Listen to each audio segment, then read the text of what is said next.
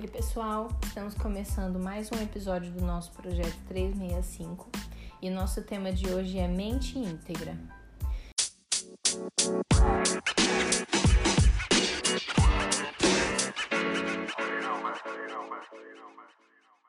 Recentemente terminamos o livro de Tiago. Se trata de uma carta curta, mas com temas importantíssimos.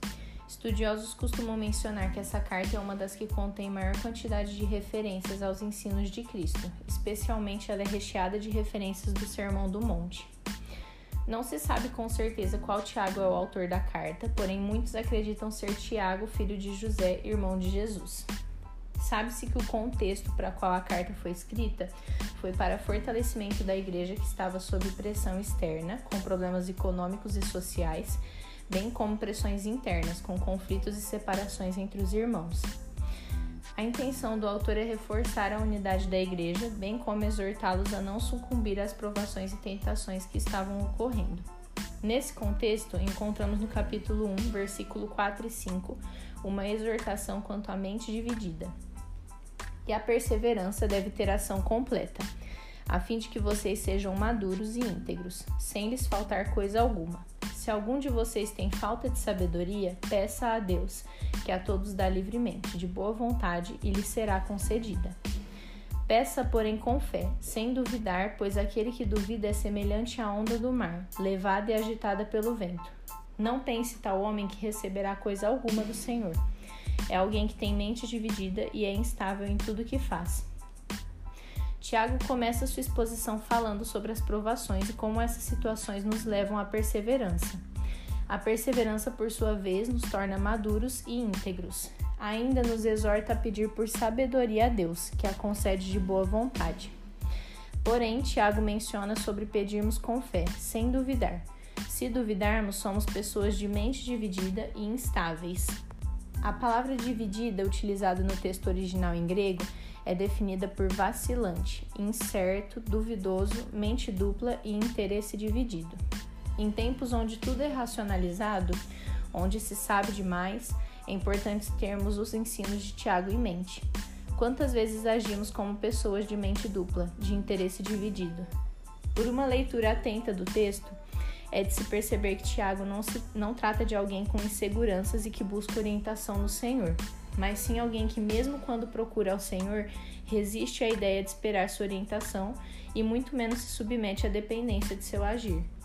A mente dupla entrega uma dificuldade de submissão das providências ao cuidado do Senhor, uma instabilidade na caminhada e principalmente dificuldade de submissão da própria mente ao senhorio de Cristo. Podemos pedir pelo agir de Deus com a convicção que Ele fará o que for melhor, a sua vontade.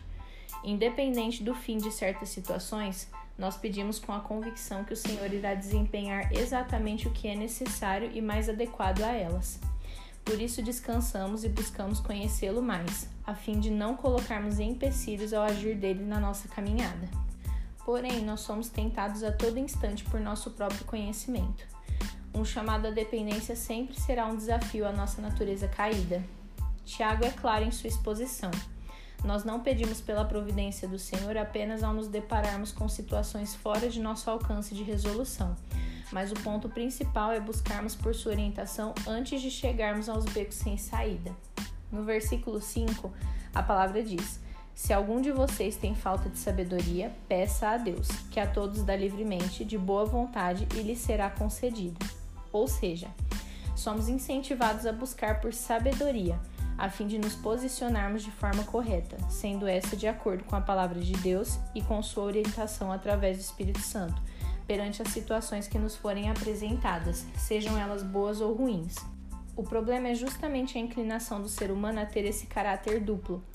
Nos achegamos até o Senhor pedindo por orientação, mas ao mesmo tempo guardamos nosso plano B. Temos uma inclinação constante em não entregar 100% a vida ao controle de Cristo e a todo instante tentamos racionalizar e encontrar nossos próprios meios de resolver as coisas, sem sequer buscar de verdade pelo discernimento necessário. Em Gênesis 15, 16, temos um relato conhecido sobre isso. Em Gênesis 15, Abraão tem uma experiência incrível com o Senhor. Em uma visão, o Senhor promete a Abraão que lhe daria um herdeiro, alguém que o próprio Abraão iria gerar. Logo no capítulo seguinte, Gênesis 16, Sara, mulher de Abraão, chega à conclusão que seria melhor que ele se deitasse com Agar, sua serva, já que ela mesma não tinha produzido nenhum filho até então. Abraão concorda com a proposta de se, deita, de se deitar com Agar e assim faz. Dessa união nasce Ismael. Conhecemos a história e sabemos que isso acaba por gerar mais problemas ainda na família. Agar e Sara se desentendem constantemente Agar começa a olhar com desprezo para Sara e Sara começa a oprimir sua serva por conta disso. Claramente, Abraão e Sara decidiram por utilizar o plano B ao invés de aguardar o cumprimento do que o próprio Deus já havia prometido. O filho da promessa é Isaac, não Ismael, e a escolha por achar soluções com as próprias mãos causou muitos problemas.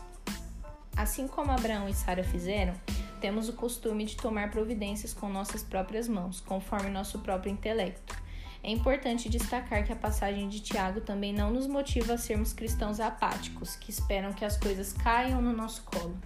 Sabemos que devemos sim apresentar em orações nossas súplicas ao Senhor, apresentar a Ele coisas que não temos controle sobre.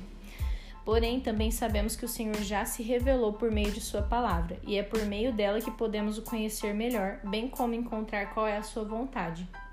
Como a própria passagem diz também, o Senhor dá generosamente sabedoria para aqueles que pedem por ela, justamente para que saibamos como nos portar em certas ocasiões. Além disso, temos jejuns para nos auxiliar na caminhada e o Espírito Santo nos aponta a todo instante qual é o caminho correto a ser seguido. Ou seja, é fato que temos todas as ferramentas disponíveis para nós utilizarmos, para nos aprimorarmos cada vez mais em maturidade e no conhecimento de quem é o Senhor. Basta termos a diligência de buscá-lo, pois ele se revela. Em Deuteronômio 6, 5, encontramos a devoção que devemos dar ao Senhor, de todo o seu coração, com toda a sua alma e com todas as suas forças. Devemos entregar devoção total ao Senhor, com tudo que somos, inclusive intelectualmente. Contudo, não podemos nos deixar levar pela vaidade constante que temos em nossas vidas de sabermos demais. Não podemos nos deixar levar por uma mente dupla, que pede ao Senhor por orientações, mas ao mesmo tempo não entrega nenhum aspecto de sua vida ao controle de Cristo. Quanto a essa entrega, temos outra passagem em Mateus 19 sobre a conversa de Jesus com o jovem rico. Por causa de uma mente dividida, o jovem tinha interesse na vida eterna, mas era apegado demais em suas posses, naquilo que tinha conquistado com seus esforços para abrir mão deles e perseguir aquilo que era mais valioso. Muitas vezes trabalhamos muito, nos dedicamos muito, inclusive a coisas que são lícitas e boas, como nossos ministérios. Porém, quando se trata de soltarmos as rédeas e deixarmos o controle com o Senhor, temos dificuldade em ceder das nossas próprias convicções, de nossas justiças pessoais, ideologias e entre outras coisas. Devemos nos lembrar que nossas visões e convicções próprias, aquelas que não vêm da sabedoria do Senhor, são extremamente limitadas à nossa realidade e ao nosso tempo. Abraão e Sara de fato não conseguiam compreender totalmente como, depois de tantos anos e com idade avançada, poderiam ter um filho. Porém, já haviam provado diversas vezes da fidelidade do Senhor e que ele cumpria 100% o que prometia. É importante destacar que o Senhor é bondoso para conceder gratuitamente sabedoria e provisões a nós. Porém, sua bondade, misericórdia e amor não anulam sua justiça. Na verdade, elas a atestam. Assim como aconteceu com Abraão e Sara, nós somos responsabilizados pelas consequências de nossos atos. Ismael e Agar não foram eliminados da face da terra após o plano B ter causado suas consequências ruins. Agar foge por conta da opressão de Sara, mas o próprio anjo do Senhor a manda de volta para Abraão e Ismael é recebido como seu filho, com todas as garantias que um filho tem.